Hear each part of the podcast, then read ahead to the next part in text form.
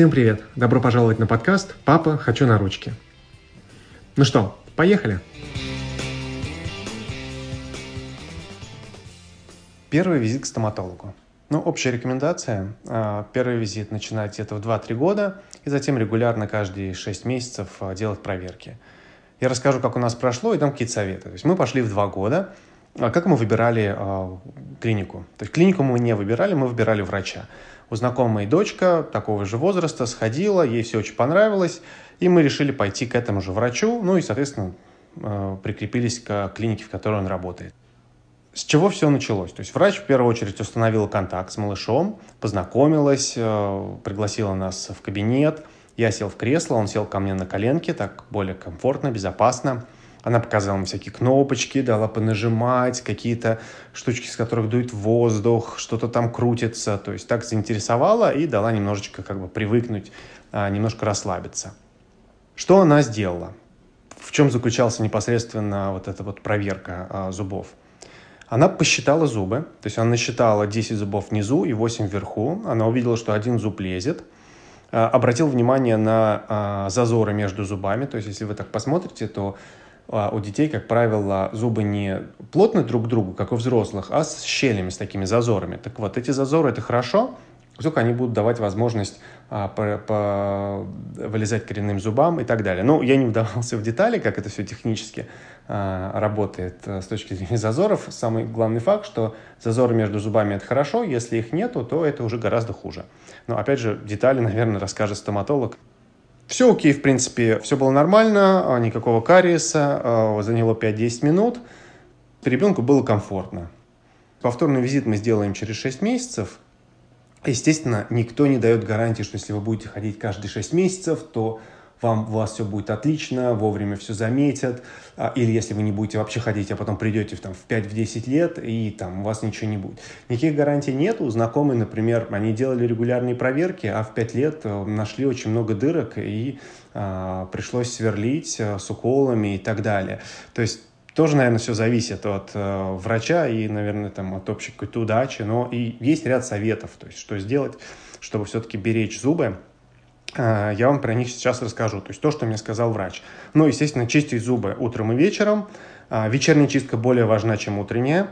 Как правило, ребенок ну, допустим, если вы в игровой форме, да, чистите, он там, например, сам, сам себе чистит, то нужно все равно брать и потом дочищать, потому что сам он не сможет себе очень тщательно почистить зубы. То есть играя немножечко, да, потом вы все-таки берете и дочищаете. Можно находить разные предлоги, есть какие-то приложения с мультиками, можно какую-то такую реверсивную игру делать, да, ага, ты не хочешь, тогда я пойду почищу там обезьянки, зубки, а тебе чистить не буду, а тогда ребенок, о, не, не, мне почисти. Вот. Ну, в общем, тут зависит от вашей изобретательности, а, какие приемы использую я, да, я, например, там чего-то могу искать, там каких-то котят прячутся за зубками, надо их найти. Или вот, да, такая реверсивная, окей, тогда а тебе не будем чистить зубки, а будем чистить зубки там нашей игрушечки какой-нибудь. Вот, и ребенок, как правило, в таком возрасте говорит, нет, нет, не мое, мое. Что-то показывать я еще не пробовал, а, наверное, по, по потренируюсь, но всегда, да, некий, некий какой-то уговор присутствует. Не всегда получается, но ничего страшного. Про зубную щетку. В принципе, наверное, нет разницы, какой зубной щеткой вы чистите. Естественно, щетка должна быть для соответствующего возраста, то есть есть щетки там для детей там до, до года, есть там до, до 4 лет и так далее. То есть нужно смотреть на упаковку.